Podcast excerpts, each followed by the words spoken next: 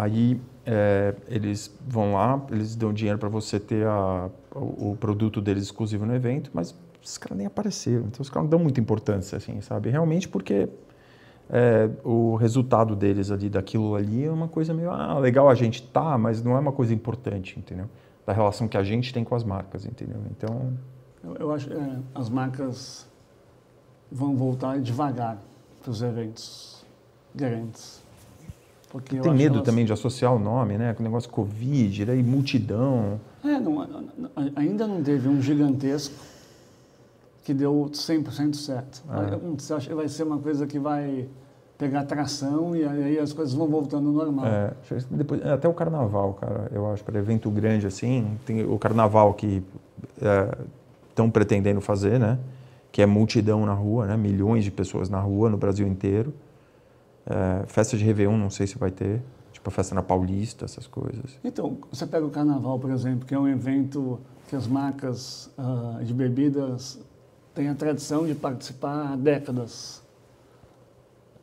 Eu, pelo que eu sei, ainda não estão fechadas. Está uhum. é, é, tá todo mundo esperando os 45 do segundo tempo para ver se vai ou se não vai. É, tá todo mundo com medo, né? Uma coisa muito chata isso. É, cara, eu acho que é o medo de se associar a uma situação é, que, que é tipo um evento que eles chamam nos Estados Unidos, né? Super Spreader Event.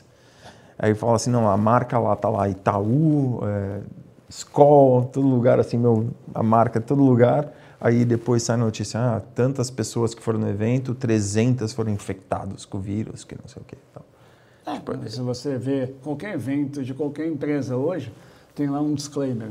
Todas as pessoas foram testadas e, e, e é, antes de entrar no evento. Então, assim, é, tem, você tem que ter esse pressuposto agora para fazer qualquer coisa. Então, enquanto não cair esse, esse preconceito, esse medo, vai ser difícil as coisas acontecerem. É, o protocolo atual que eu tenho para novembro é que as pessoas precisam ter pelo menos o passaporte vacinal para acessar o evento e ter uma ter uma pelo menos uma dose da vacina. Ah. E o cara entra lá no evento. Entendeu? O que não faz sentido nenhum para mim, porque se o cara teve covid, é, ele está menos imune que uma pessoa que tomou uma dose de coronavac, assim, sabe? Sentido zero numa história dessa, né? Então se o cara aparece, se o cara apresentasse um teste ali de é, anticorpos neutralizantes, que eu acho que esse que é o teste, né, que disse como é que está a imunidade ah. do cara, né, e mostra ali, está 90%, o cara pode fazer o que ele quiser, né, na sociedade, né. É a mesma coisa que o cara tomar uma tomar três doses da Pfizer, né, para o cara estar tá com imunidade desse tipo, né, então... É, o problema é como comprovar isso, né? Porque... É, com um exame desse, um exame desse já resolve. Ah, mas é, é um exame que resolve, tem tempo, né? Ele, ele tem um tempo. E se você for fazer um evento que precisa, você que eu digo qualquer um, né? For fazer um evento que precisa desse exame, eu garanto que o, a quantidade de pessoas vai ser muito menor. Não, apesar sim. de concordar com você que seria o melhor. Não, eu concordo, mas seria uma coisa também a mais. Se o cara tem um exame desse e ele apresenta, deveria ser suficiente, entendeu? Sim. Aí tudo bem, tem a vacina também, aí tem a, o exame negativo e tem as três opções, entendeu? Agora a pessoa ser é, o cara que teve Covid, né? Ele está com imunidade super alta e o cara perdeu o emprego dele porque ele não tomou vacina. Isso aí não faz sentido nenhum para mim, assim. Né? O objetivo de tomar vacina é o cara ficar imune, né? Não é o cara tomar vacina por tomar vacina, para tirar foto vivo SUS. É, a, o objetivo da vacina é imunizar o cara, né? Então, é, nada faz muito sentido, nada faz muito sentido para mim há muito tempo, né? Então, mas se é a maneira que, que acharam para abrir, se politicamente é o jeito que eles tiveram que fazer para também não ser achincalhado pela mídia também do governo, ah, o governador liberou evento sem protocolo, que não sei o quê. Eu acho que é muito mais isso, assim, da imagem que eles estão preocupados, assim, também. Eu, eu acho isso aí uma coisa também que não é estática, porque vai, isso aí vai ter várias mudanças muito rápido sim. nos próximos meses. Sim, sim. É conveniente ter carnaval, é. não é conveniente é. ter, é conveniente ter festa, não é conveniente ter. É. Isso aí tem um lado político também. É, o, o lado bom que eu estou vendo da diferença de agora e do e do movimento que teve ano passado, nessa mesma época, que estava também estava num nível muito baixo de, de infecção, de mortes, né? essa época pré-eleição, né, estava muito baixo, é que não tem eleição esse ano, então não tem por que ter manipulação de número e ninguém estava vacinado, né? Então, Sim. eu acho que agora é uma, um momento muito positivo, assim, né, de da gente acreditar que a gente tá passou pelo pior, né? Eu acho. Eu, eu, eu, eu é. efetivamente acredito nisso. É, assim. é. Agora, o, o, essa, a, quando veio a, a, segunda piora, né, que eles dizem segunda onda, ali aquilo foi devastador para o setor de, de eventos. É devastador, assim. Sabe aquele, aquele documentário de Nazaré que você assistiu no HBO? Não, eu, eu sei que tem, mas eu não assisti. Enfim, é só porque tem uma situação, cara, que quando eles é, o, o, cara vai lá surfar, né? E aquele Garrett McNamara que ele fez, ele foi o primeiro cara a chegar lá, então apanhou pra cacete até descobrir o modo de surfar aquela onda lá, né?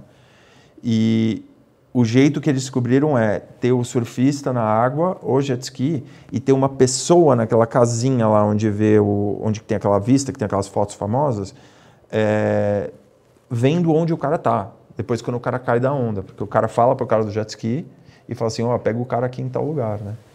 E aí ele desenvolveu esse, esse, esse protocolo com a mulher dele lá, e aí chegaram os brasileiros malucos lá, Burli, Magapeira, Pedro Scooby, chegaram lá, não falaram nada com ninguém, foram lá surfar com o jet ski não falaram nada. Né?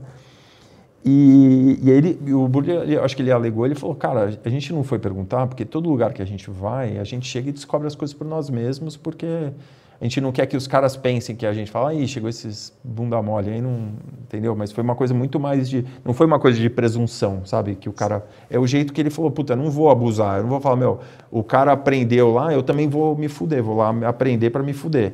E aí, resumindo, porque, por isso que eu cheguei nessa história, que aí os caras caíam, o jet ski não achava eles, então os caras ficavam tomando vaca na cabeça, daquelas ondas lá de, de 30 é. metros de altura, e caindo tomando vaca. Então, quando, quando teve essa liberação, puta, os casos acabaram, votaram, acabou Réveillon, acabou Covid. O Réveillon foi uma coisa simbólica, né? Quando acabou Covid, né? Tava todo mundo feliz, né? Estourando champanhe, vida nova. Só que não tinha mudado nada, né? Até piorou. Então veio, tava todo mundo indo para respirar, de repente veio aquela vaca de novo. Assim. Aí terminou de matar todo mundo que estava é, é, vivo. É verdade. Eu, você sabe que eu tive o prazer de ir para Nazaré, né? Eu fui, uhum. acho que o último evento gigante que eu fui foi no Web Summit em Portugal, uhum. é, em Lisboa. E depois eu, eu, eu fui para Nazaré, fui para Fátima. Eu cheguei em Nazaré achando que não ia conseguir ver muita coisa e eu consegui. No dia que eu fui para Nazaré foi o dia que entrou o Suel. Uau! É. Que no coisa. dia seguinte teve até aquele acidente com o Pedro Scooby. É, é, eu não vi uma coisa gigantesca assim, mas eu vi uma coisa muito grande. E é assustador mesmo. Você lá fora, olhando, já é assustador. Fala que o barulho é assustador, né? É, não. Que tem um deslocamento de ar, assim, violento e o barulho é muito alto. Não, o barulho é muito alto e a velocidade. Porque, na verdade, os caras dropam a onda e você, pelo menos eu, minha, minha mulher que estava assistindo ali, a Bia, a gente fica torcendo para o cara sair, para ele conseguir fugir da onda. Sim, para ele completar o curso. Porque, porque a onda pega ele, meu, aí a coisa complicou mesmo. É, se ele foge, meu, é uma salva de palmas, é uma alegria total. Todo mundo comemora. Mas é muito perigoso. muito perigoso. Então, esse documentário é muito interessante, porque ele, ele mostra como o, o McNamara ele foi é, colocando dispositivos para facilitar o cara a sobreviver e surfar a onda e, e continuar surfando, né? Eles fizeram uma roupa embaixo que era, tipo, flutuante, aí tinha o oxigênio, é, vários, vários é, mano, o cara meu, se arrebentou inteiro, quebrou o pé, que não sei o quê, quase acabou com a vida dele para surfar onda. E o episódio da Maia também, né, que foi bem traumático lá, que quase foi, né, deram sorte lá, conseguiram salvar ela, mas depois ela voltou lá e surfou. É, é muito... Mas é falam muito... que é, uma, é, uma, é um desafio, assim, de adrenalina muito forte, que o cara vai e o cara quer fazer de novo. Cara faz uma vez quer fazer de novo. É, eu, eu, eu acho que é muito mais, menos é, é, é, técnico do que é, coragem. acho que a pessoa tem que ter mais coragem do que técnica, porque não necessariamente um big rider é um cara que faz os desenhos lindos nas ondas, dá aquelas batidas maravilhosas. O cara não, o cara põe para baixo mesmo e vamos ver o que vai acontecer. E é isso aí, a Maia voltar lá mostra uma capacidade emocional tremenda. Assim. O Kelly Slater, eu acho que ele falou, ele falou, cara, eu não, eu não tenho a manha de fazer isso aí. Pô, cara, maior surfista da história, é. discutivelmente, e ele o cara falou, eu não, eu não vou nesse, numa onda décima de jeito nenhum. Eu não sei se foi ele que falou que isso tem tudo para dar errado, né? É. é. Realmente, cara, para o cara pensar em um negócio desse assim é, é, e desenvolver um projeto desse, olha lá. Ó, você aqui. É. é o meu não estava tão grande assim, mas eu, eu vi estava um, um, pouco menor que isso, mas já é muito grande o que eu vi. O engraçado é como eles é, tipo, acho que o prefeito de lá, que viu essas ondas aí, ninguém surfava. E ele mandou umas fotos e vídeos, mandou para o Garrett McNamara e falou, cara, vem aqui conhecer, porque ninguém surfa. E aí ele foi para lá, conheceu e o cara mudou para a cidade praticamente, mora lá, sei lá, e começou. Daí as pessoas começaram a ir para lá, né? Descobri que era a maior onda do mundo, né? Não, mas é muito legal assistir, é. muito legal. É. Você pode ser surfista, você pode não ser surfista. Não, claro, olha... eu não surfo, cara, eu adoro. Fiquei vendo o documentário inteiro. O documentário tem várias séries, cara, fiquei vendo tudo, é muito impressionante. É muito louco. É coisa tipo o cara subiu o Everest, é, é o equivalente, assim, né, cara? Não, porque a praia, o cara desce e a praia tá longe, viu? É, ele sai, a praia está longe, não é coisa perto. E o da Maia, ela foi aí até a praia, né? Se afogando. Feia coisa. Cara, Graças viu, a Deus, tá tudo bem. O vídeo, cara, desesperador. O cara lá, branquinho, o jet ski procurando o cara. Daí vem a onda de novo. Os caras tomando três ondas dessa na cabeça, cara. Você imagina o volume de água? Nossa. A força disso aí, né, cara? É uma coisa É um maluca. empurrão. É daqueles que não acaba mais. Eu fico imaginando os caras, tipo, Egito antigo, sei lá, o cara chega e vê um negócio desse, assim, ele acha que é o, ele acha que é o Deus mesmo, que é o Poseidon lá, soltando pum dentro da água. É, exatamente. Imagina, você não tem explicação nenhuma para um negócio desse, né? Hoje o cara olha e o cara explica, né? Vê, ele tem, no documentário eles explicam por que, que as ondas são tão grandes lá. E Agora, imagina que você não tinha explicação nenhuma um negócio desse, não sabe o que, que é isso, aí você vê uma, um negócio desse gigante. Assim. E de repente do nada, né? É. Porque tá flat durante um, oito meses, nove meses, de repente. Aí vem o swell, assim. É muito louco. Mas... É. E o. Cara, você conhecia aquele cara lá do. O cara do Pinheiros que tomou os tiros? Marcelo. Não, eu não, conheço. Você ele. não conhece ele? Não, eu não conheço ele. Porque, você está, porque você está sempre de moto ali no Pinheiros. Estou. É. Então, a minha moto até é, é, é uma coisa boa. Eu, eu, fui, eu fui investigar depois, porque está acontecendo muito, muito assalto de moto naquela região. É, e eu, pelo que eu entendi, as motos que mais estão sendo roubadas são as Big Trails. As Triumphs, as BMWs. Sei. E eu tenho uma, uma a, a uma moto que é uma moto customizada pelo Shibuya. Então, é, não tem duas iguais à minha. E a minha moto não é uma moto confortável é, para você andar. É uma moto mais é, style do que qualquer outra coisa. Então, é uma moto que não tem uma boa suspensão, faz um barulho infernal é, é, é e é dura. Então, não é uma moto de, que chama muito atenção. Agora, o que está me chamando a atenção é a quantidade de assalto que tem na região. Uhum. É, é, e não necessariamente o cara pode te parar para roubar tua moto, mas ele pode te parar para roubar seu celular, a sua carteira, seu capacete. Aqueles, nunca, nunca tinha ouvido falar isso, que eles roubam o capacete agora. É, e pelo que eu entendi ali no, do cara do clube, é um cara que tem quatro filhos, é um cara muito tranquilo e que tem várias filmagens, né? É, você vê que ele vai e volta, vai e volta, e que ele estava aflito, falando, calma, calma, calma, eu tenho quatro filhos, pelo amor de Deus, não sei o quê. Só que a adrenalina de todos, né? Do cara que está sendo assaltado e do assaltante, fica, deixa o, o, o, o, evento, meu, completamente desgovernado. O cara tomou três tiros, pelo, eu entendi, eu ouvi lá o, o, presidente do clube mandou um áudio para alguns sócios falando que ele, graças a Deus, ele está bem. É, mas está muito chato. Eu tenho uma filha de 16 anos, a gente mora perto do clube, que desde os 14, não, desde os 12 anos vai a pé e volta. Vai sozinha. Do, é, do ah, clube. Ela ah, já não quer mais. Ah. Ela está desconfortável com esse, com, esse, com esse caminho, sabe? Ela fala, meu, não quero. Hoje, por exemplo, eu vou buscar ela no clube porque ela não quer vir a pé sozinha. Ah, tá saco, né? É, lá perto de casa, aconteceu, não foi moto, mas teve um cara que foi assassinado. É, ele tava, ele tem uma, ele tem uma sorveteria ali do lado do Pão de Açúcar, ali perto do Oscar Freire. Ali. Aham. E, e ele ele estava andando a pé ali e chega, o assaltante chegou nele ali para pegar o celular dele, ou acho que estava alguém junto com ele assim, pegou o celular e a reação dele, não sei por que também, foi de se afastar. Não foi toma meu celular assim, sabe? Eu acho que porque hoje em dia celular, cara, celular custa, custa 15 mil reais, sei lá, esses celulares né, que a gente tem hoje em dia. Mas eu acho que a reação do cara foi se afastar, assim, sabe? E ele saiu andando, o cara fez assim, pau, Então, uma- tirou, matou uma loucura. É. Eu entendo a pessoa se afastar, a pessoa quer sair do, do- dessa, É, é. dessa zona de desconforto. É, a- o cara reage, né, de uma maneira, né? E o cara tirou nele nas costas, assim, queima-roupa, pau, matou. E aí, é, meu, é naquele quadrilátero, você já morou lá, né? Aquele quadriláterozinho ali também, que eu vou sair de casa, vou no clube volto ali também, mas minha mulher também não quer andar mais à noite sozinha, né? Puta, Também é isso aí, cara, o jeito que tá. É o novo Covid, cara, você foi assaltado. Não é, e aí eu, eu, tenho- eu adoro bicicleta, né? Adoro É, pedalar. é. Eu comprei uma bicicleta ruim para ir pro clube. Eu comprei uma bicicleta ruim De descarte, É, é. para não, pra não chamar atenção. É. Pô, mas que saco, você não pode ter as coisas, você tem que É, ter medo, é, você vira o refém é. da, da violência da cidade, é muito chato isso. É, é, é, é, cara, eu acho que a ge- a gente viveu um tempo que tava bom, né, cara? É, não era tão ruim assim, né? Sempre teve esse negócio assim, né? Mas não teve tão ruim. Esse negócio de celular agora que estão pegando, que o cara passa com a bicicletinha, com a geladeirinha do rap nas costas, você tá ali com o celular, o cara vai e faz assim. Não, é. é. Tem uma tática, cara, assim. Não, é, Eu tava no centro, andando no centro, fui lá no centro que eu fui ver uns bares lá, e o e um amigo nosso, até se conhece, Marquito Raduan, ele mora lá no ele mora lá no centro com o pai dele lá, né? E ele já tinha sido roubado uma vez com o celular, que os caras passam de bicicletinha e fazem assim, ó, pau.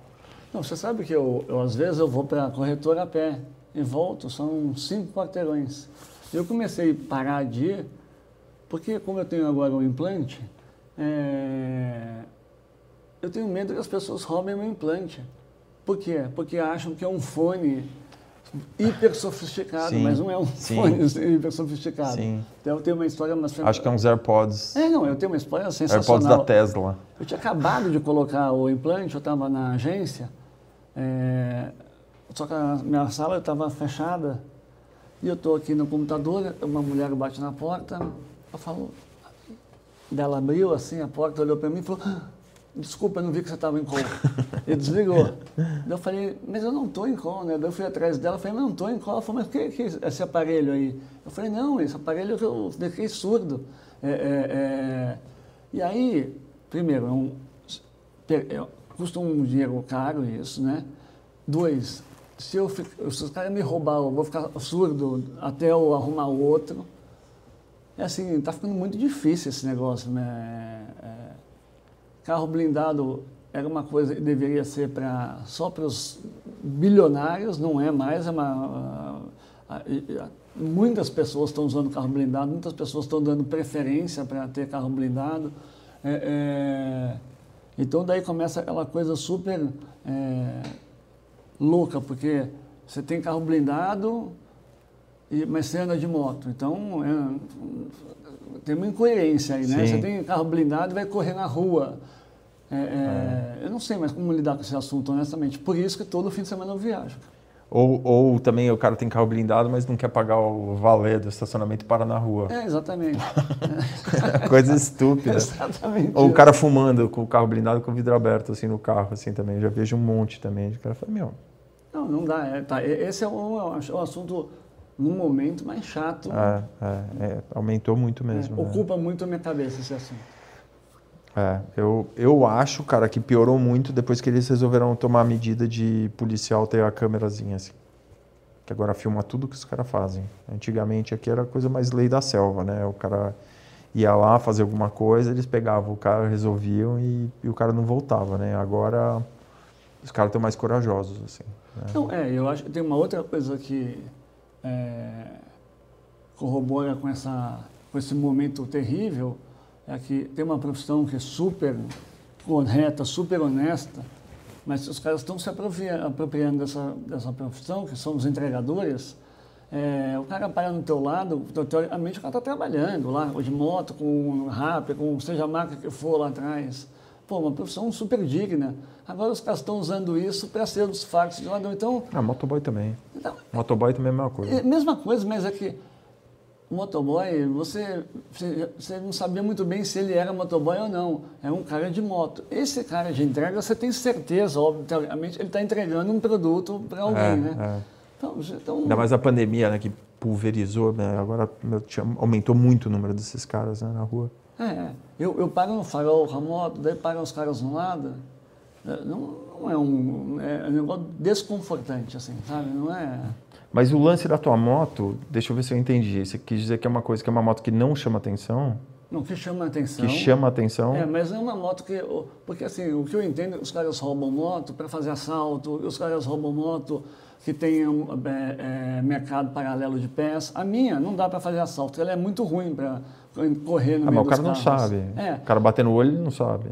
Não, não, não é que a posição dela é ruim, tá, é, é, tá. É, é, pior.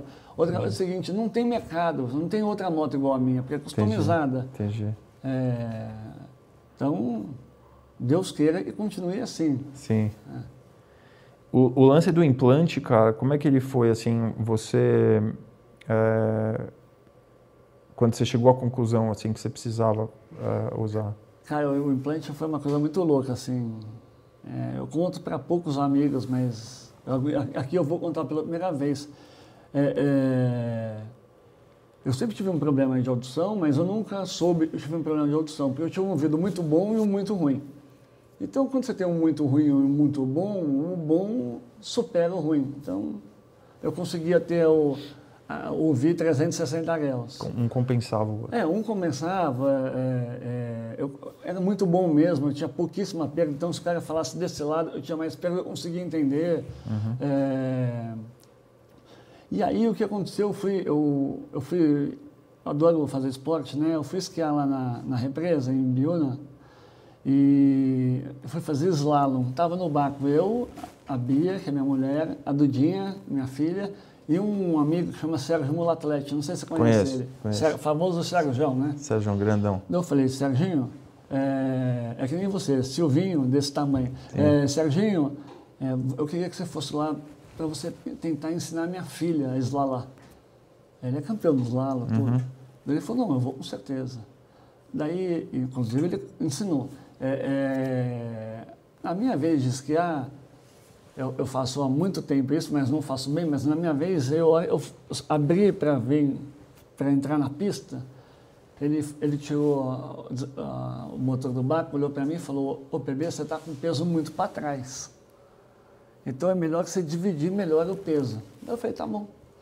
É, voltamos, eu fui entrar na pista de novo, eu, meu, eu vim, eu dei uma embicada, mas eu dei uma embicada, para você ter uma ideia. Ah, você foi para frente demais. É, de, tá. Mas assim, saí capotando, tá. o esqui saiu do meu pé, os lados saíram do meu pé. Ele olhou para mim e falou, tá tudo bem. Eu falei, tá. Mas mesmo que eu não tivesse, com a Duda no barco, eu não queria fazer um... Uhum. Que isso fosse um evento é, a ponto dela não querer mais esquiar, fazer uhum. esporte.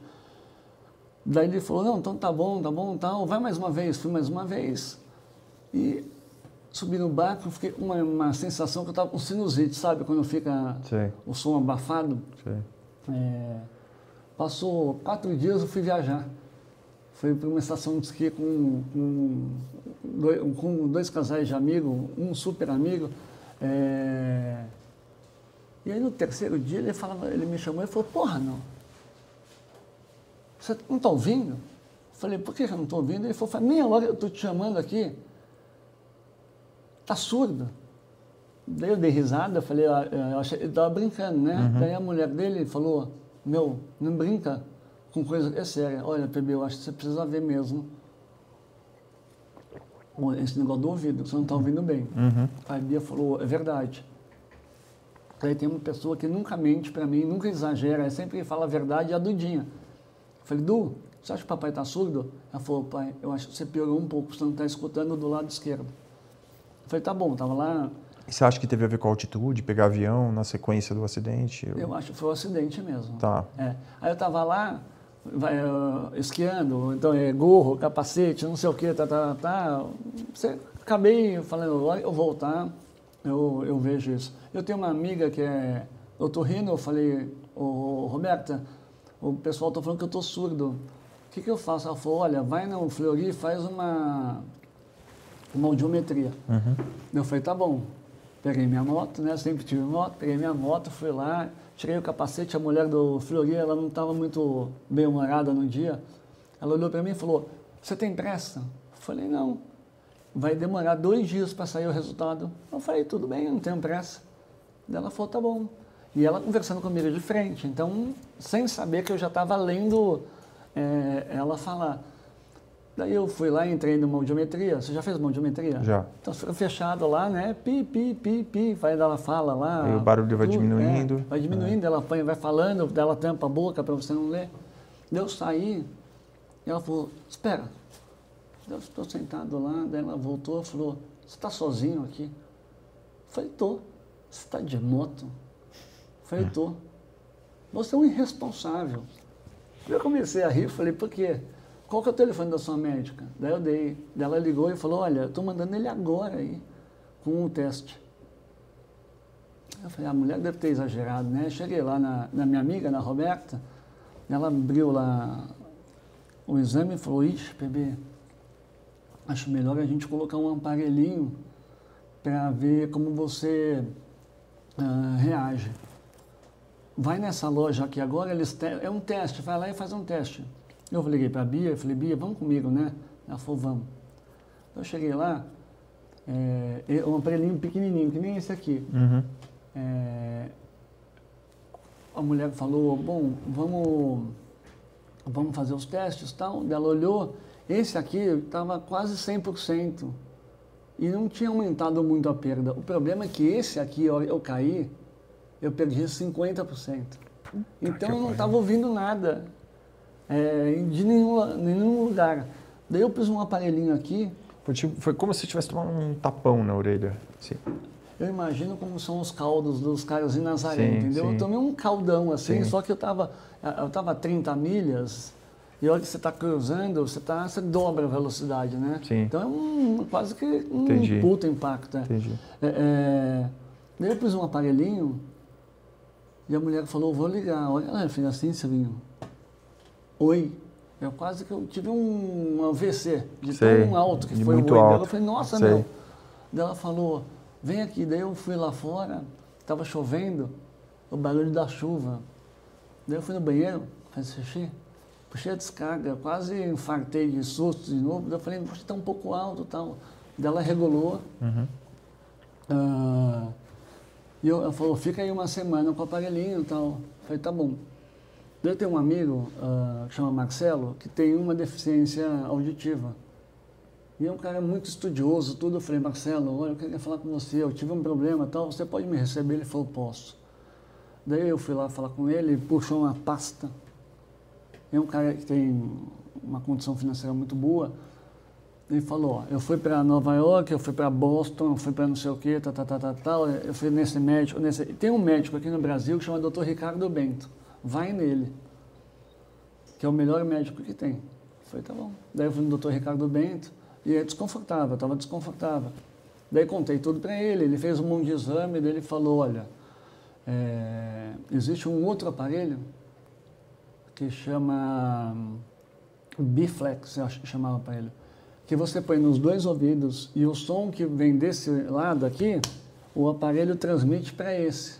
Então você vai voltar, ou melhor, você vai ter uma coisa que você já não tem há muito tempo, que é uma, um, ouvir os 360.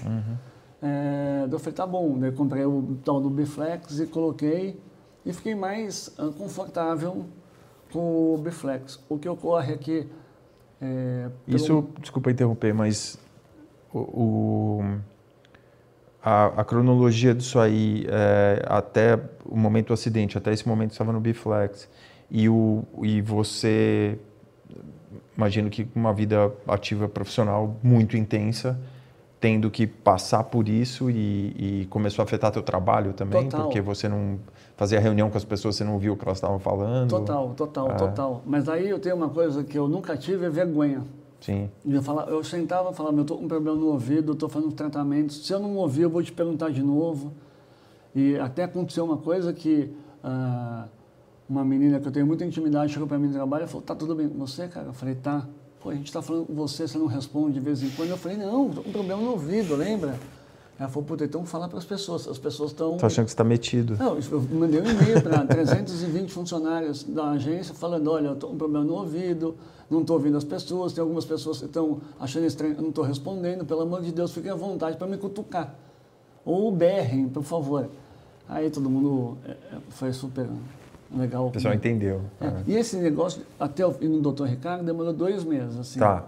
Do acidente até o Ricardo foram uns é. dois meses. Só que daí eu cheguei lá no Ricardo, passou duas semanas, eu liguei para ele e falei, eu estou pior. Ele falou, faz outra audiometria. Fiz, minha audiometria tinha piorado. Ele falou, toma um remédio. Eu tomei o remédio, voltou. Aí passou um mês, foi um processo, piorou de novo. Daí toma o remédio. Daí um dia ele me chamou e falou, cara, é o seguinte, eu estou muito preocupado e toda vez que tem oscilação da perda de audição, eu te dou corticoide e você melhora. E a sensação que eu tenho é que depois você piora de novo. Qual que é o meu medo? Meu medo é você piorar desse ouvido aqui de uma vez e como o outro está muito ruim, a gente tem um retrocesso gigantesco.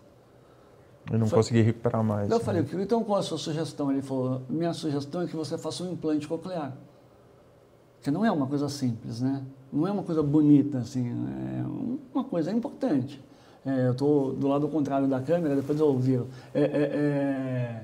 Não, mas, cara, é super discreto. Não, eu falei. É diferente para quem não está acostumado, mas é, é, discreto. É uma coisa que as pessoas vão olhar e vão falar. Ah. Não, é, mas assim, Silvinho, é, eu agradeço todo dia a Deus porque, assim, a Bia trabalha com moda. A Duda tem 16 anos. Se alguém tivesse que, que usar isso aí, teria que ser eu mesmo. Tenho 50 anos, já está tudo resolvido, sim, entendeu? Sim. É, é, é, eu falei, tá bom, então vamos, vamos pensar nesse implante. Daí eu fui conversar, daí uma fonoaudióloga, que eles, eles, são parceiros, né? O médico, o fonoaudiólogo, o fonoaudiólogo é quem regula, o médico é quem cuida. Daí eu falei, tem algumas pessoas para eu conversar que usam implante? Ela falou, tem. Tem um cara que trabalha na CCR, tem um cara que trabalha no Google. Vai falar com eles. Eu falei, pô, perfeito. Fui falar com o cara da CCR, que foi o primeiro implantado do Brasil. É, e ele tinha acabado de colocar o segundo implante no outro ouvido. Tá. Eu cheguei lá, o nome dele é Fernando. Eu falei, Fernando, tudo bem, cara, muito obrigado tal, uh, por estar tá me recebendo aqui. Qual que é a sua opinião sobre o implante? Ele falou, é a melhor coisa do mundo. Eu falei, juro? Ele falou, juro. Você vai ouvir super bem, a tecnologia te ajuda muito, você vai ouvir o som puro. Não sei, eu saí de lá, eu já queria fazer a operação no mesmo dia. Aí eu falei com o cara do Google, vamos almoçar? Vamos. Deu, fui almoçar. Uma semana depois falei. É, é, o teu receio de fazer a operação era ou se ia funcionar ou o lance da estética, você estava preocupado? Também não. Não, eu estava mais preocupado se ia funcionar. A tá. estética eu me preocupei depois, para falar a verdade, um tá. pouco. É. Daí eu fui falar com. O, eu esqueci o nome do cara do Google. Daí eu sentei, mas o cara é super legal. Eu falei, e aí, meu amigo, fala um pouco do implante. Ele falou, é a pior bosta do mundo. Eu falei, como assim? Ele falou, é uma bosta, é uma bosta. É uma bosta você usar um negócio na cabeça, todo mundo te olhando, você não escuta 100%, você escuta menos. É, é difícil. Eu era músico, PB, antes de eu perder a audição. Então, para mim, foi muito ruim, é uma bosta. Agora, dentro do cenário que você está, é a melhor opção que tem, mas é uma bosta, não acho que vai ser bom. Então baixa a sua expectativa para zero quando você fizer a operação. E esse cara foi, meu, ele foi muito importante, Vitor é o nome dele. Ele foi muito importante, muito importante o que ele me falou. Porque eu estava com uma sensação que eu ia colocar isso aí escutando todo mundo muito bem. Aí eu fui, eu fui falar com minha mulher, com a minha filha, com a minha mãe, é, com meus amigos, todo mundo falava, não, não, cara, você não precisa, porque ninguém quer que você coloque o um negócio na cabeça. É, todo mundo fica com um receio de falar, não faz, não faz, não faz. É, aí eu falei, quer saber, cara, eu vou fazer, porque vai, vai ser bom para mim. Eu fiz, eu tive uma experiência ótima. É, depois disso, eu fiz com o Dr. Ricardo uma, uma um projeto de intervenção urbana chamado Ir Parade. Eu Não sei se você chegou lembro, a, a, ver umas orelhas. Uhum. O doutor Ricardo falou que eu sou o paciente mais otimista que ele tem. Ele falou, você é o cara mais otimista que eu tenho, eu já operei mais de 300 pessoas. É, você é o cara mais otimista que eu, que eu conheço. Eu sou, ele indica todo mundo para fazer, que vai operar para falar comigo. É, então eu sou muito feliz porque deu muito certo o meu implante. Como é que é o procedimento? O procedimento ele abre atrás da orelha Uhum. e dentro da, no- da nossa cabeça tem um negócio chamado cóclea, que é a caixa de som. Né? Que você, você olha, a caixa de som fica tremendo, isso é a cóclea.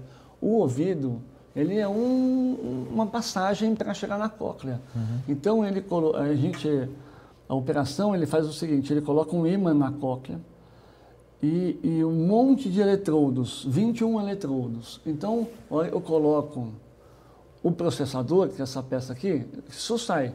Né? Eu, eu Tá. coloco esse processador, só que é o ímã que fica aqui, e você fala, ele treme Uhum. e faz a cóclea tremer igual a caixa de som. Hum, e aí o que, que o cérebro precisa fazer? Ele precisa aprender a, a distinguir os sons. Então, eu comecei a ver muita televisão com legenda, porque daí eu falava, ah, ele está falando isso. E daí você vai aprendendo a ouvir de novo, você vai se reeducando. Entendi. Cara, eu estou muito bem, muito bem, muito bem. Esse ouvido não teve mais ah, ah, ah, oscilação. Se eu tiver oscilação, eu faço na hora o implante do outro lado, na hora. Eu acho que a tecnologia está aí para ajudar. É, existe um, um negócio no mundo dos surdos, né? Que são os surdos que ouvem Uhum. e os surdos que não ouvem, preferem não fazer operação. Eu sou um surdo que ouve, é, eu ajudo muito a comunidade é, que tem perda auditiva, tem várias, né? Tem vários graus de perda. É, Que é uma Cara. coisa que você dá como garantido na sua vida, né? Eu imagino quando você são coisas básicas na vida, né? Que você tem, sei lá, você enxerga, você sente o gosto das coisas, você ouve e aí de repente ser, ser privado disso aí é uma coisa muito maluco, né? Que vira a coisa mais importante do mundo, né? E é uma coisa que você acha que é uma coisa que tanto que ninguém percebe, fala, bom, eu, eu tenho audição, não é uma coisa que eu vou perder, né? Isso eu Eu- acho muito maluco. Mas eu vou te falar uma coisa, você que é o, para mim, a referência do, do cara da música eletrônica, que está nisso antes de ser essa moda, é, que eu, eu lembro eu te liguei e falei, você pode me fazer 10 CDs para eu me a- é, é, ficar moderno, para eu me habituar com as novas músicas, lembra disso? Lembro, eu te pedi? lembro. É, é, é, eu acho que tem uma coisa assim, muito importante, e se eu pudesse dar uma sugestão para as pessoas, é esses foninhos, esses AirPods, eles são muito bons. Você encaixa ele, ele vai direto no seu canal.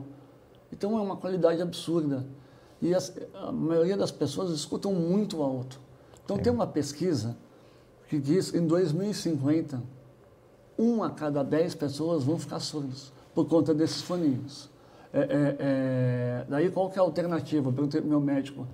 Qual a alternativa para a Duda, é, para eu preservar a Duda? Ele falou, para ela ouvir mais baixo, ou pegar esses fones maiores, que são tão bons quanto, mas que não estão dentro do canal auditivo, né? Que o grande lance é, é, é, tá dentro do canal auditivo. Eu, Silvinho, todas as músicas que eu já ouvi na minha vida, é, eu consigo reconhecer. As novas músicas, para mim, eu, eu tenho que fazer um trabalho para começar a entender. É, tem aquele filme lá do Nasce uma Estrela, Uhum. que a mulher cantou o cello, foi um- uma explosão, né, a música do cello. Eu, todo mundo fala, "Mas que linda essa música, que linda. Eu ouvi e falava, não acho tão linda assim.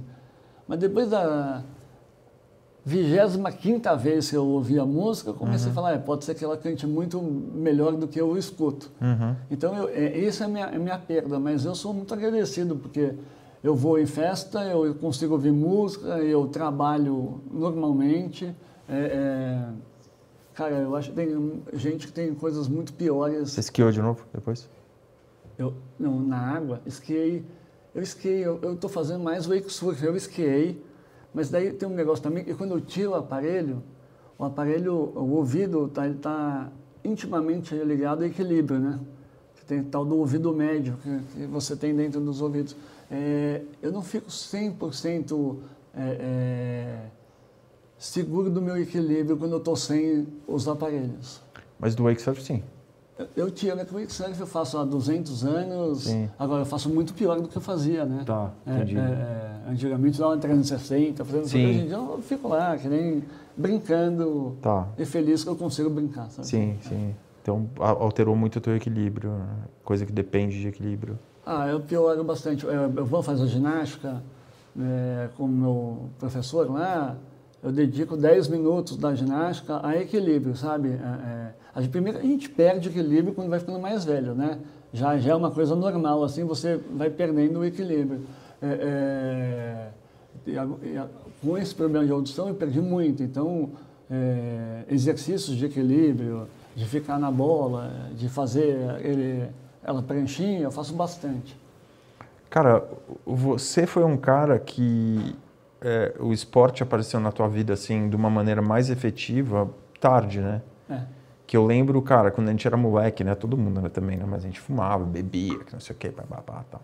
E você não tinha muito esse perfil, assim, de atleta, né? E, e depois de, de uma idade assim, você pegou um gosto pelo esporte absurdo. Que le- eu lembro de falar com você assim, cara, que o teu dia é perfeito é quando você acorda, vai fazer um esporte, né? E depois você vai esquiar e tal, e fica com a tua família e tal. Mas se você não começa o teu dia fazendo esporte, você não... O, o que, o que mudou a minha chave foi a perda do meu pai. Uhum. O meu pai, era um, um- o apelido dele era Príncipe. Um cara que tem um apelido de Príncipe é porque é um cara muito legal, as pessoas querem estar junto. Então, meu pai era o rei do cigarro, o rei do gel. O Parliament, Parliament. É, Parliament, exatamente. Eu é. lembro dos Você? Parliament. É, o rei do cigarro, É. o rei do gel, o rei do esquinho, do Campari. É, é, Então era uma coisa que meu pai fumava, minha mãe fumava, meu irmão fumava, eu fumava também. Aí meu pai morreu muito cedo, cara, com 56 anos. E, e- Praticamente a nossa idade, né? Hoje, né? cara? É, Muito maluco. eu fui um dos primeiros caras a perder o pai, assim, que eu me lembro. É. Eu falo, nossa, meu, é, moleque. Eu falei, cara, eu não quero morrer tão cedo, assim.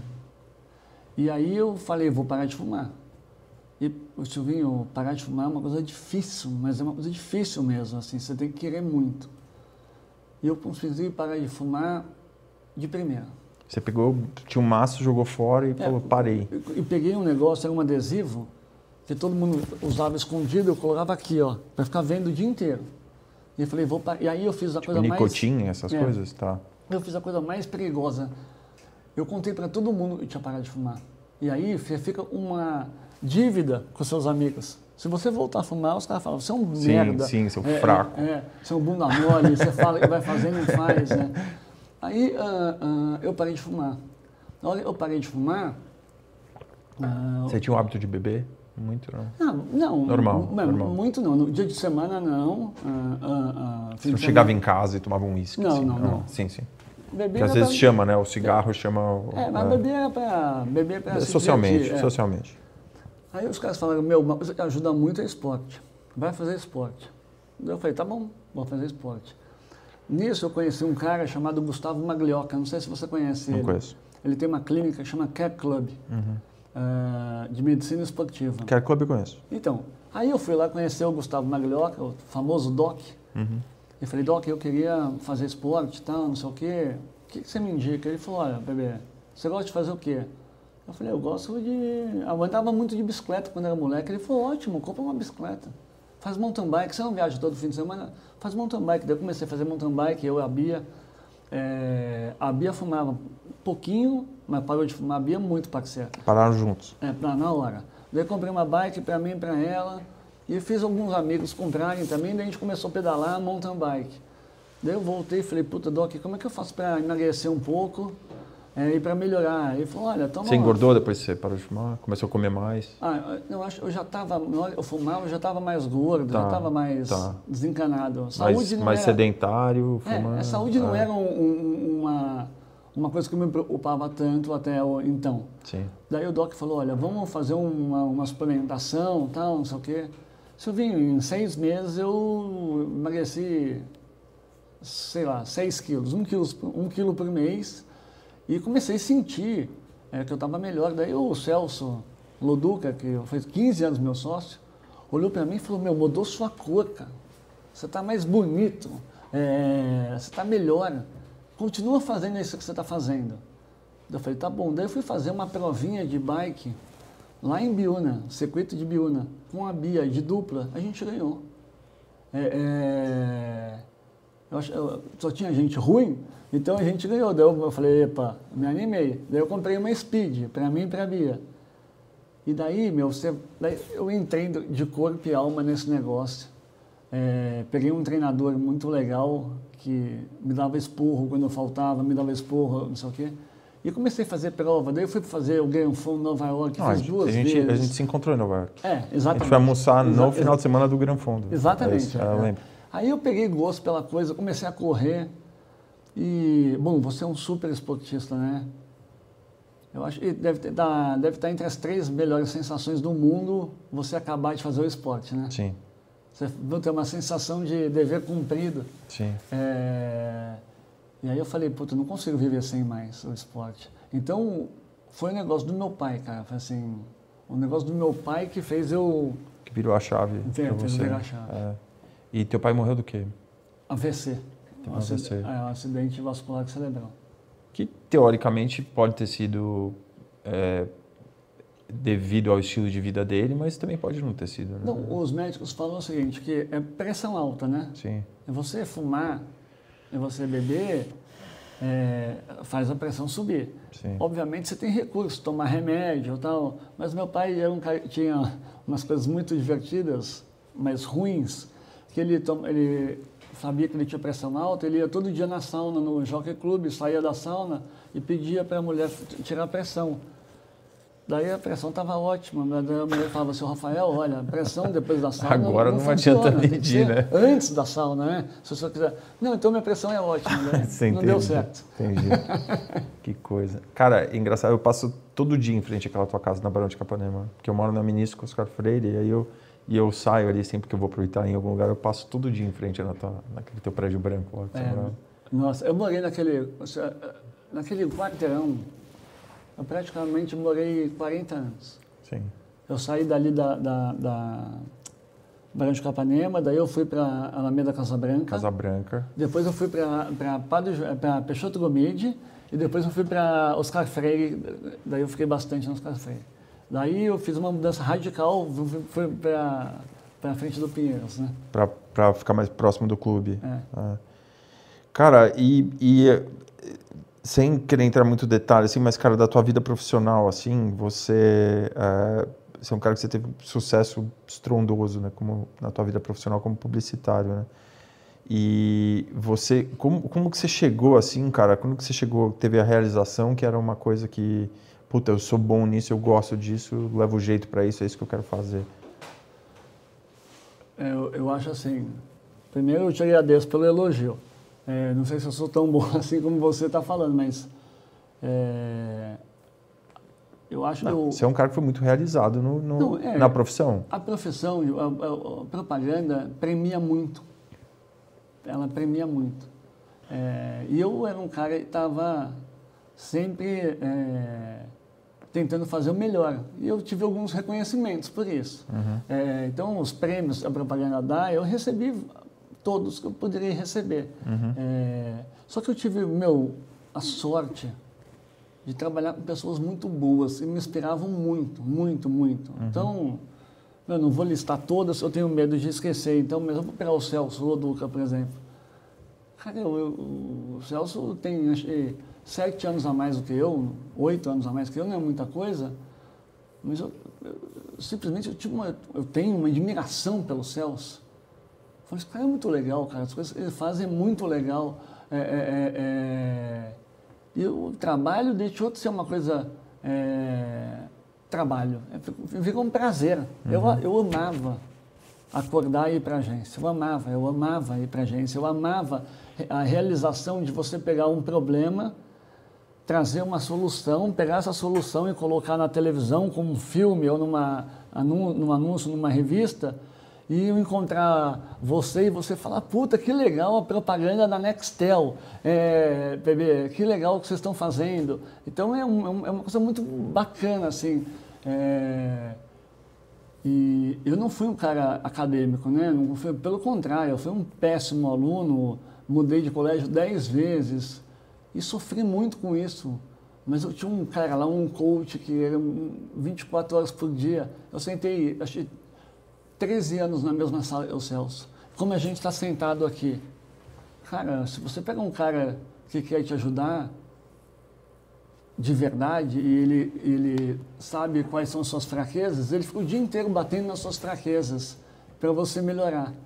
E eu, eu sabia que o Celso estava fazendo isso para me ajudar e, consequentemente, para ajudar a agência. Então, eu tinha muito prazer, muito, muito, muito.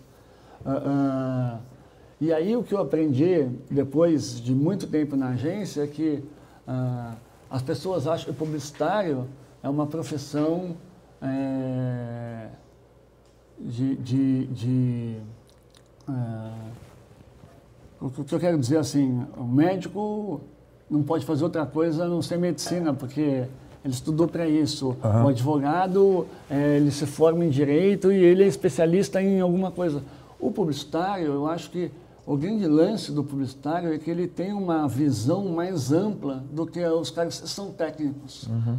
E o que, que eu aprendi? Eu aprendi que eu poderia contribuir com essa minha visão em outras uh, indústrias, em outros segmentos, em outras empresas.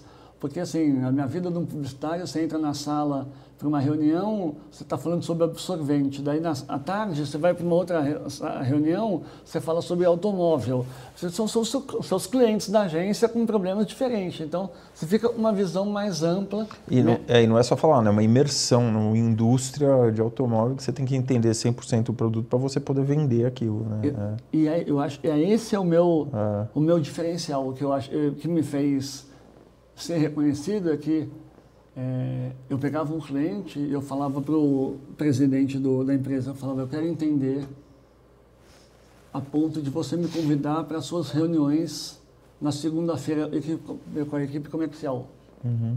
Ou eu estiver nesse nível, eu vou estar satisfeito. Então eu, eu, eu ficava o dia inteiro estudando sobre telefonia, sobre automóvel, sobre. Né, eu, eu ia. É, é uma coisa vai te alimentando, assim, é muito legal.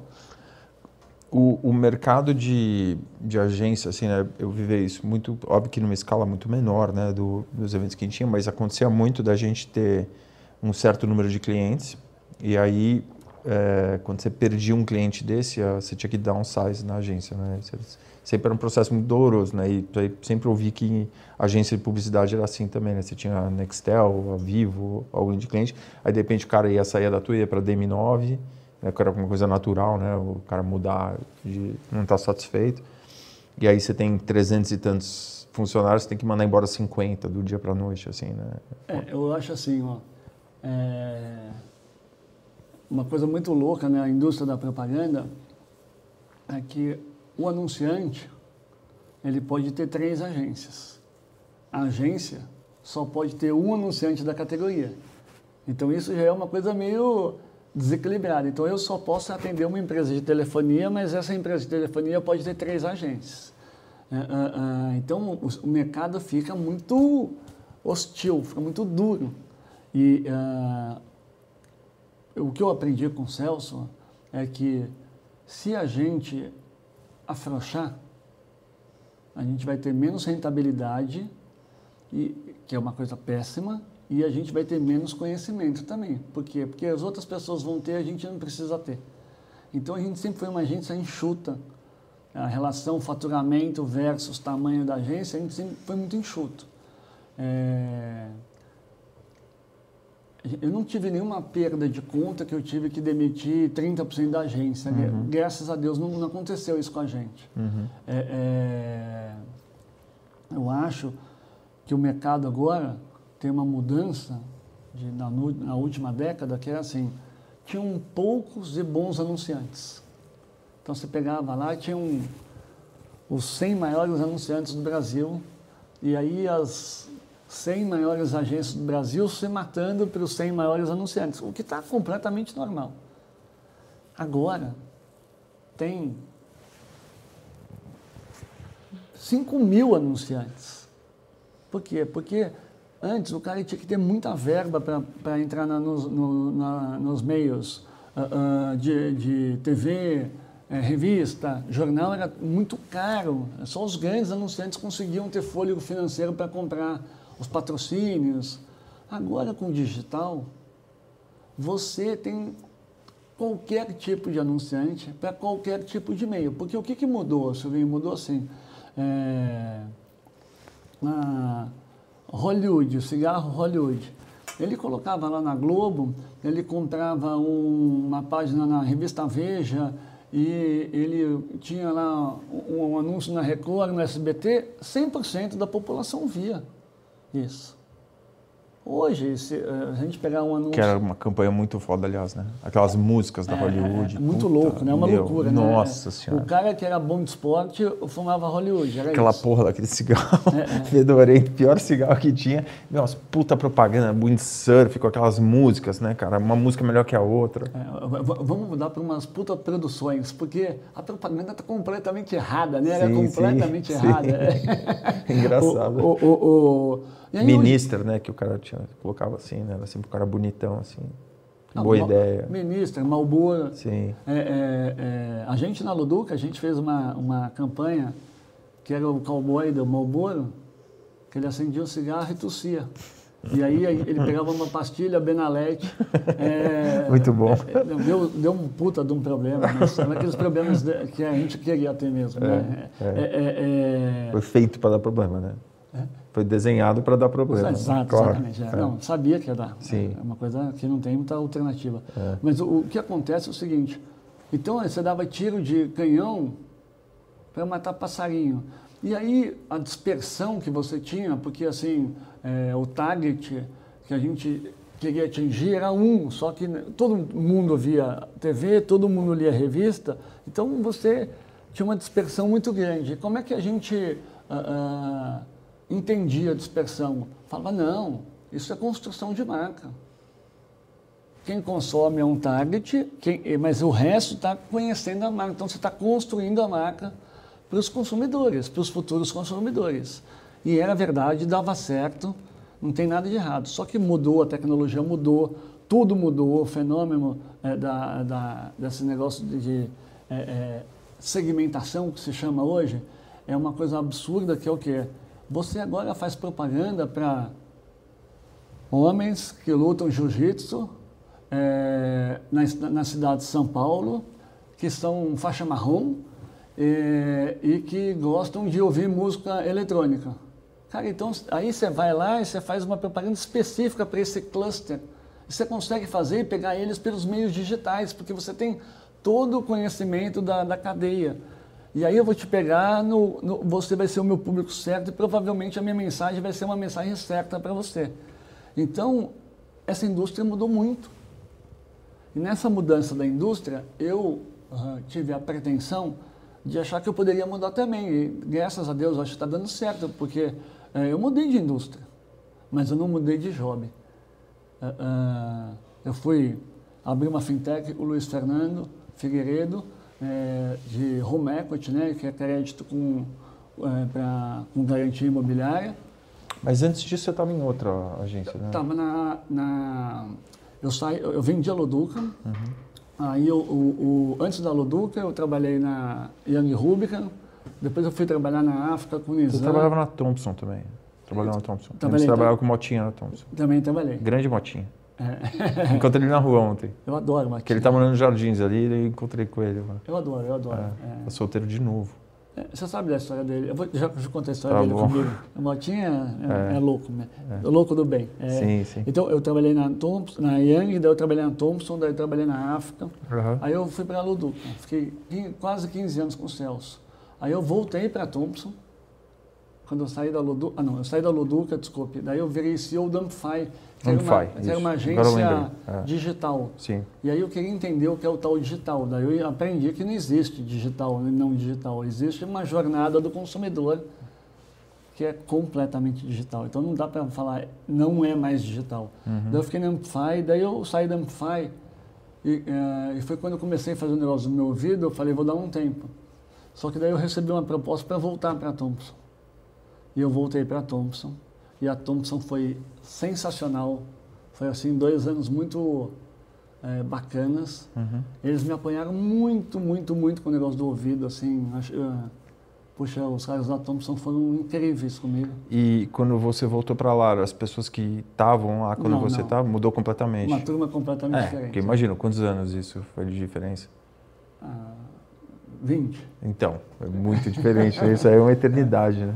É, é, Não, daí o pessoal da Thompson foi muito legal. E o pessoal da Thompson me convidou para tentar fazer uh, uh, esse negócio de. A Thompson tinha várias. O grupo Thompson tinha várias agências. E eles queriam que eu fizesse uns hubs para atender os clientes, entendeu? Uhum, uhum. É o, o negócio da segmentação que eu te falei aqui, então vamos usar o melhor dessa agência, o melhor dessa agência, o melhor dessa agência, criar um hub para atender a Johnson. Tá. É, foi super legal. Só que eu, eu particularmente, estava cansado da propaganda. Tá. É, e aí eu falei, bom, eu acho eu vou tirar um sabático para tentar focar mais ainda no meu ouvido. Uhum. E a propaganda tem uma coisa também que você trabalha muito no sentido de voltar tarde. Eu, e a Duda eu não estava vendo muito a Duda, eu queria ver um pouco a Duda também. É, é... Aí uh, uh, eu falei, putz, eu vou sair. Daí o Luiz Fernando Figueiredo falou, meu, vou montar uma fintech de crédito com garantia. Vamos? Eu falei, vamos, me explica o que é crédito com garantia, que eu nem sei.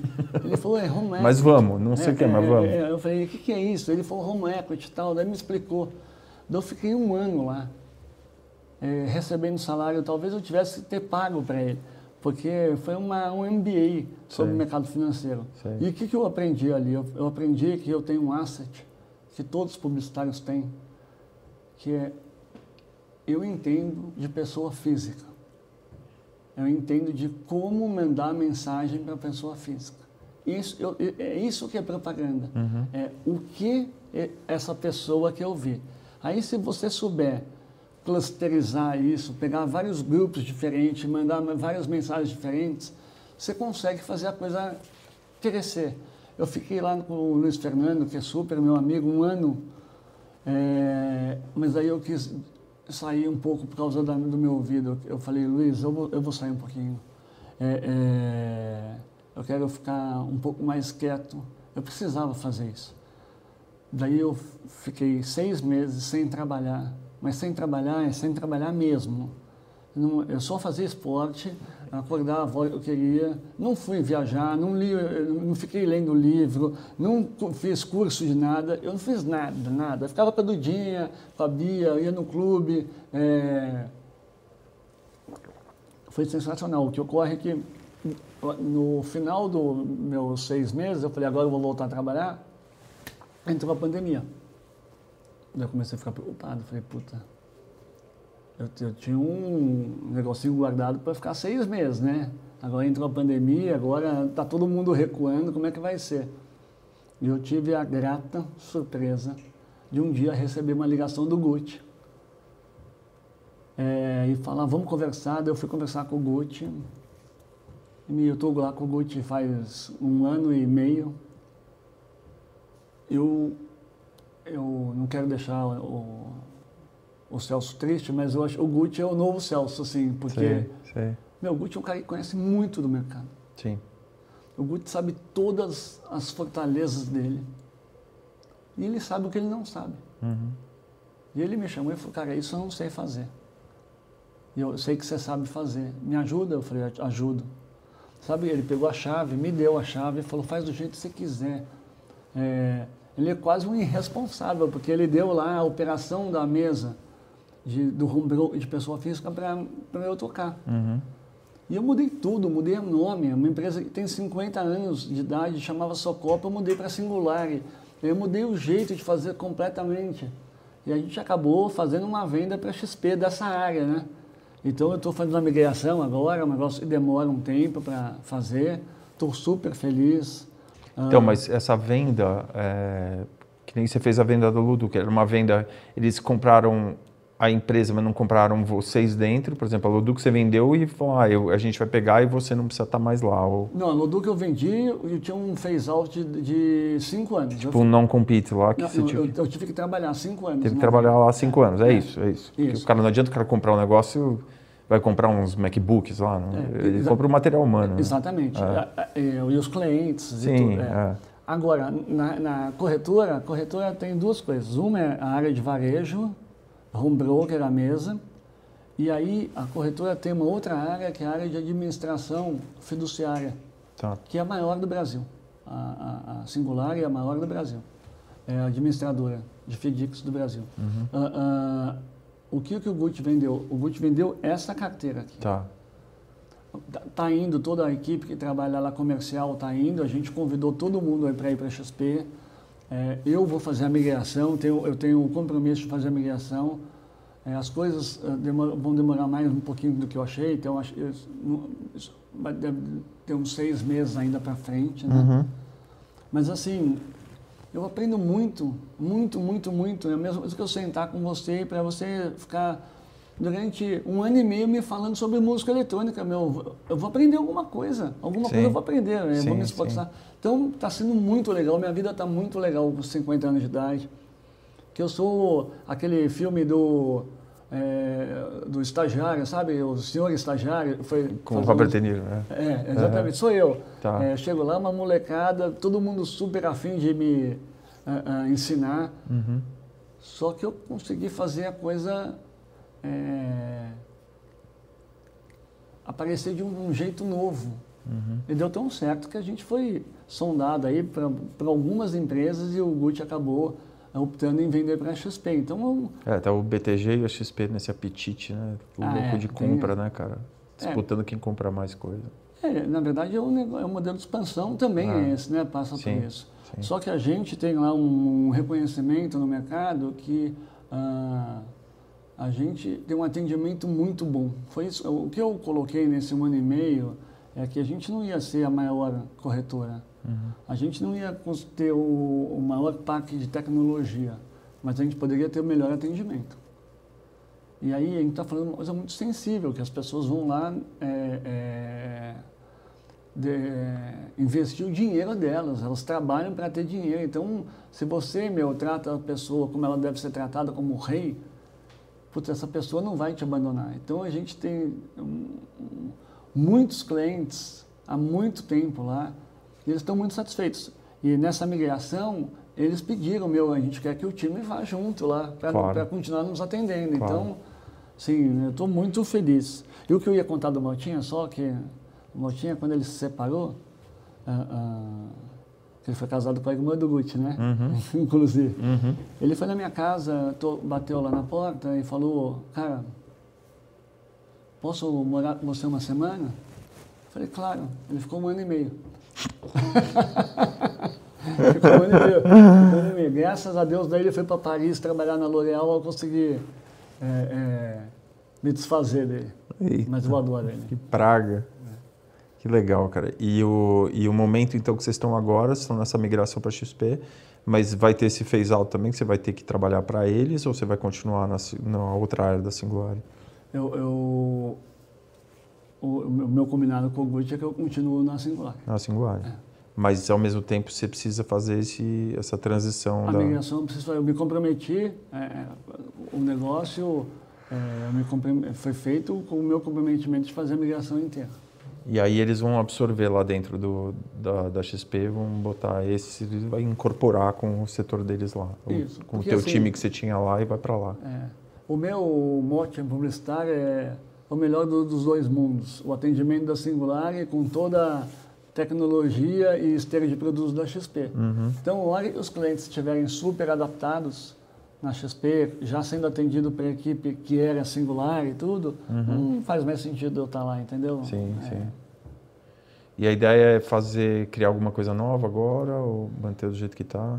A ideia é para você é, tem, um, tem uma galera e, acho, e time que está ganhando não se mexe, né? Uhum. É, eu acho diferente disso e o Gucci também, o time que está ganhando se mexe muito.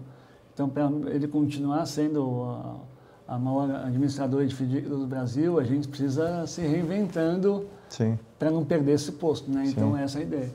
Tá. Assim, o Gucci é muito empreendedor, muito, muito, muito empreendedor. Cara, legal pra caralho o papo, sabia que ia ser legal. é, bateu na trave várias vezes ainda, bem que a gente conseguiu fazer. E prazer enorme, cara. Pô, tenho um orgulho enorme teu quando eu vejo notícia tua, assim, teus acontecimentos na tua vida aí. Eu fico muito orgulhoso de você ter um amigo. Não, para mim é uma honra estar aqui. Você é um, amigo, né? De muito tempo, muito, é. muito, muito tempo. É, eu acho que uh, a gente tem uma coisa muito parecida, assim. É, de jeitos diferentes. Você também sempre foi muito determinado, né? É, no taekwondo, na música eletrônica, no jiu-jitsu, você nunca desiste no meio, né? Uhum. É, é, então, acho, por isso que a gente se dá tão bem. Assim. É isso aí. Valeu. É, admiração. Obrigado, Gonzão. Valeu, Valeu, obrigado a você. Show demais.